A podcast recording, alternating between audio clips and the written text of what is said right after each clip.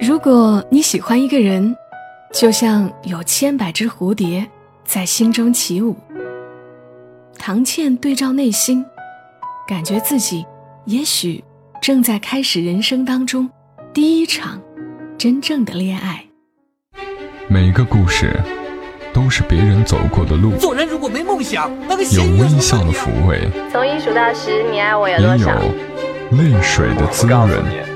默默到来，故事如你。嘿，我亲爱的朋友们，你还好吗？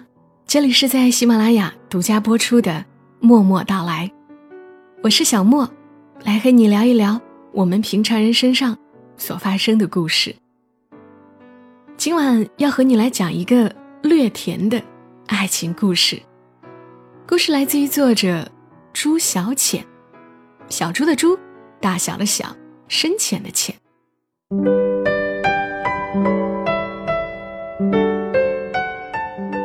秋天的时候，黄有亮去了北京。唐倩心里像缺了一个角。每天下班后，她喜欢坐在公车最后一排，看窗外的街灯在某个瞬间齐刷刷的亮起来，仿佛因着那点橘黄色的暖意，黄有亮还在身边。说起来，他俩的分手。有些潦草。唐倩想让黄有亮继续读博，黄有亮却不声不响的签了外企。大吵一架后，三年的感情就这样结束了。直到这座城市下起第一场雪，这个男人也没回来找她。唐倩很想看得淡一些，可心底。那点明晃晃的失落，完全找不到出口。当初爱情来的时候，连身边的尘埃都闪着光。爱情走了，甚至都没有告诉她原因。闺蜜说这是没办法的事情，可唐倩硬要和自己死磕。他将自己困在死角里，不肯走出来。失恋后，唐倩开始跑步。她的男神金城武在重庆森林里说过一段很酷的话：“跑步可以将身体的水分蒸发掉，让我不那么容易流泪。”我怎么可以流泪？在阿美的心里，我可是一个很酷的男人。唐倩也想做个很酷的女人。那些日子。他天天在朋友圈刷跑步成果，有人怂恿他，干脆去跑马拉松呗。去呀，为什么不去？十月的上海，天气好的让人想要在阳光里跳个舞。比赛那天，唐倩一早赶第一班地铁去环球金融中心，一百层，四百七十四米高度，二千七百二十六级阶梯。传说中的直垂天空马拉松，数据听起来有些吓人。那是不是走完二千七百二十六个阶梯，就可以忘掉一个人？可当唐倩终于站在世界最高观光厅的时候，没来由的就红了眼眶。她还是会不可遏制的想念黄有亮。比起。对河东的爱而不得，这个男人曾让他触摸过幸福，畅想过未来。可后来，他却被告知，将来只有他一个人。即便站在这座城市的最高点，也无从排解心底的忧伤。积攒了三个月的情绪，如同决了堤的洪水，一泻千里。认识黄有亮的时候，唐倩喜欢的人是河东。微博上有段子说，暗恋一个人的感觉，就像对方是信号很强的 WiFi，你却没有密码。唐倩看到这句话时，趴在电脑前，哭得像个三岁小孩儿。他不仅没有河东的密码，连信号都若隐若现。河东是那种优秀的有些过分的男生，只不过年长唐倩三岁，却像是比他大了一个年轮，完全没有那种年少轻狂的突兀感。很多时候，唐倩觉得自己喜欢河东，就是一个必然事件。那样耀眼的少年，谁会不喜欢？他们两家门对门，住在愚园路逼仄的弄堂。漫长的青春时光里，唐倩的心里、眼里全是河东，看不到在他之外的任何男生。那时，唐倩以为有些东西不说，就永远不会消失。可是。唐倩读大四那年，河东已经拿着复旦的硕士文凭，飞往太平洋彼岸读博。这样的语境里，他慌慌张张地说了藏在心里好多年的那句：“我喜欢你。”就连拒绝这件事，河东也做得绅士又漂亮。他以邻家大哥哥的语调绕过了这份喜欢。一点没让唐倩难堪。也许，像河东这种男生，本来就是用来给女生做梦的。这些年，是他不肯从梦中醒来。河东出国后，唐倩常常从学校搭一小时的地铁，去复旦大学的校外吃一碗兰州拉面。倒不是有多好吃。仅仅是因为河东带她去过。闺蜜说她瞎矫情，唐倩却觉得自己是需要一个仪式，来告别这场漫长的暗恋。冬天的黄昏，暮色很早就一点点覆盖过来。唐倩在拉面馆遇到了黄有亮。黄有亮长着一张方方正正的脸。大眼睛，塌鼻子，看起来憨厚可爱。面馆拥挤的人群里，唐倩几乎没有任何防备的坐在他对面。不记得是谁先开的口，只不过是一碗面的功夫，唐倩被这个男生逗得笑出了声。何东走后，他已经很久没有这样开怀大笑过。黄有亮身上。仿佛有一种魔力，以至于从面馆出来，黄有亮说：“要不要去校园走走？”唐倩毫不犹豫地跟在他身后。那会儿夜色已晚，校园里灯影绰绰，像午夜的电影。每当唐倩的记忆回到这个点，心里总是有绵长美好的温柔。他们哪里像是第一次见面，分明就是失散后又重逢的老友。说话的措辞又简单又圆润，一字一句缓慢柔软的，如同一部干净的文艺片。十点，黄有亮送他到地铁口，很认真的看着他，轻轻柔柔的说：“真的很好奇。”你那小脑袋瓜里都装了些什么？下次过来，记得打给我。说完，他从唐倩的手里拿过手机，输入一串数字。那点小小的霸道，让唐倩有些愣神。而他刚才说话的语调，总觉得似曾相识。末班地铁里，唐倩脑光一闪。突然想起来，是《简爱》里罗切斯特对简爱说过相同的话：“你那小脑袋瓜到底装的什么？”那时，他从没被一个男生这样宠溺过。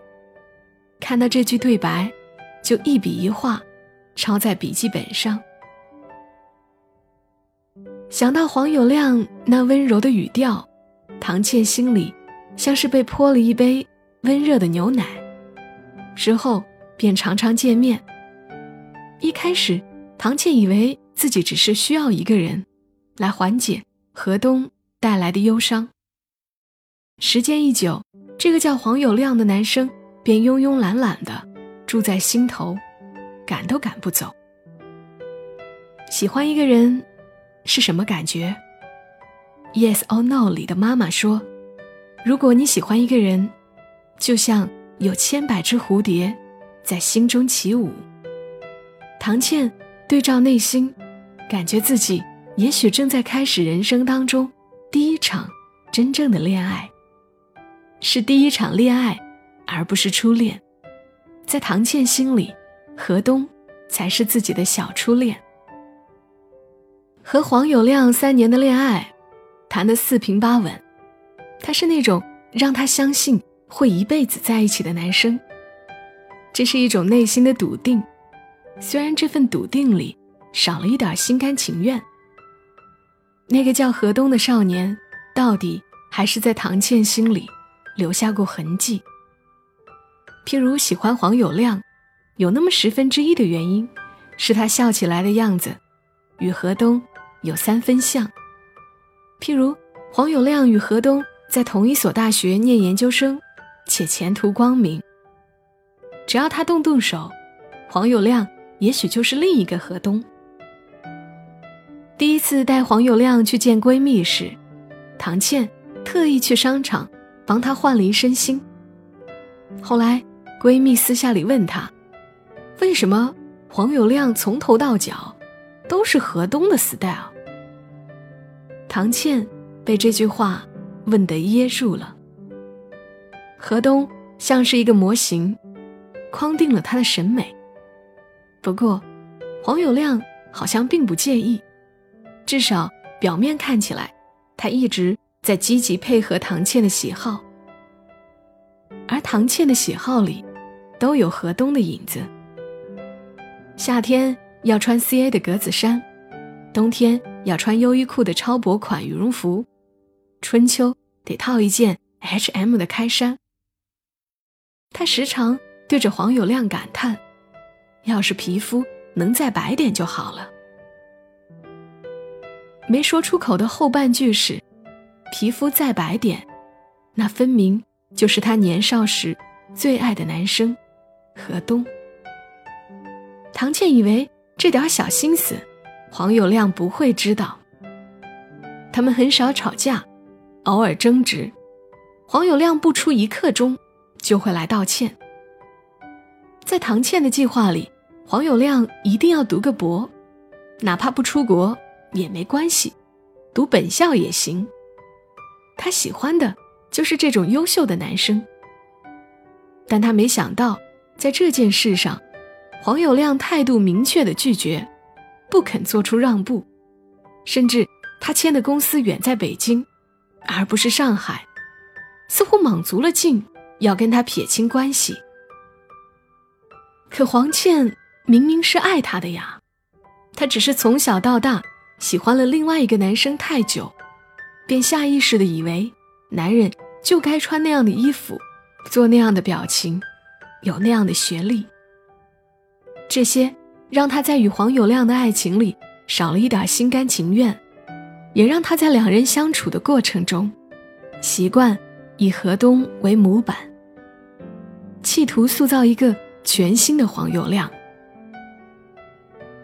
跑完那场马拉松之后，唐倩有过无数次想去北京找黄有亮的冲动，可一直拖到光棍节，她还是一个人。光棍节那天，唐倩将购物车里的东西一次性付了款，待收货的数字变成二六时，心情大好。就在这时，QQ 上弹出一条失恋展的新闻。打开网页后，唐倩睡意全无。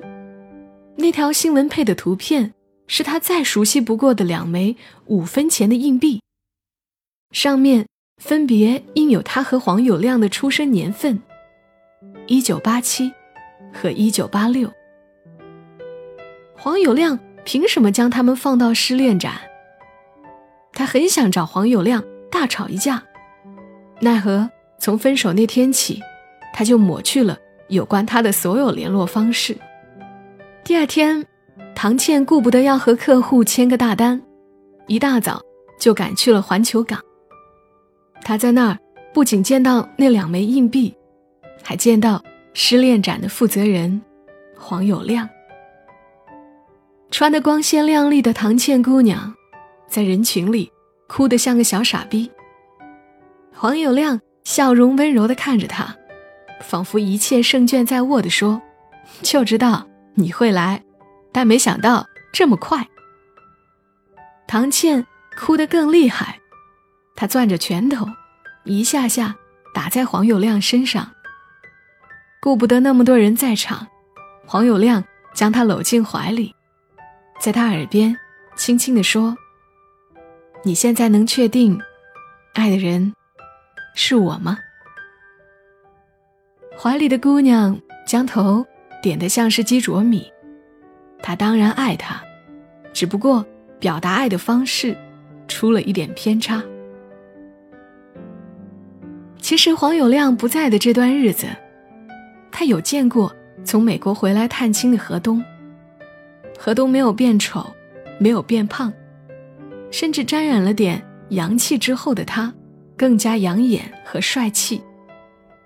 但奇怪的是，唐倩那颗心平静的让他有些怀疑，自己当年是不是真的喜欢过这个少年。《致青春》里，郑微说：“爱一个人，要像爱山川，爱河流。”他当时感动的稀里哗啦。可是和黄有亮在一起的日子，他爱他，却总想改变他。还好，这个世界上，相逢的人，总会再相逢。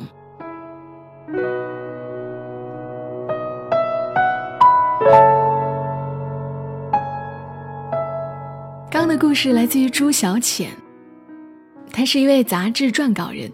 文章散见于《女报》《时尚》《爱人》《意林》《青年文摘》等。他的新浪微博是朱小浅，在他的公众号上更新的文字会更多一点。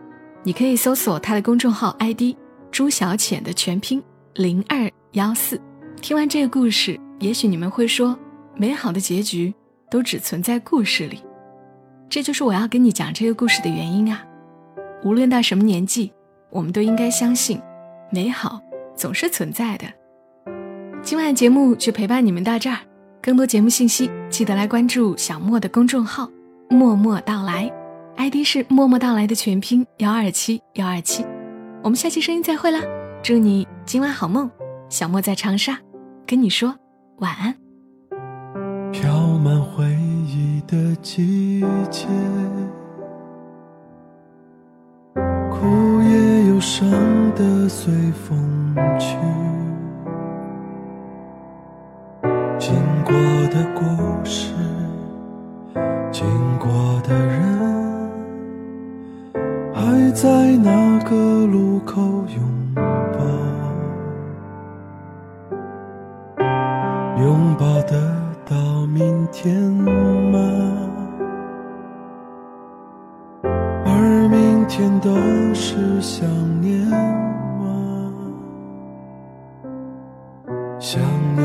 什么？谁能明白？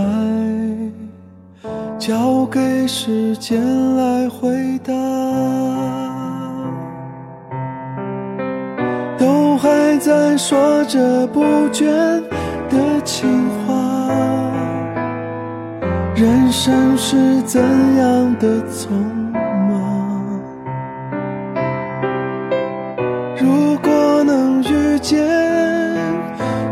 珍惜啊！就算只能擦肩一刹那。如果你喜欢这期节目，麻烦你帮忙转发到朋友圈，让更多的人听到。小莫在这儿，谢谢你。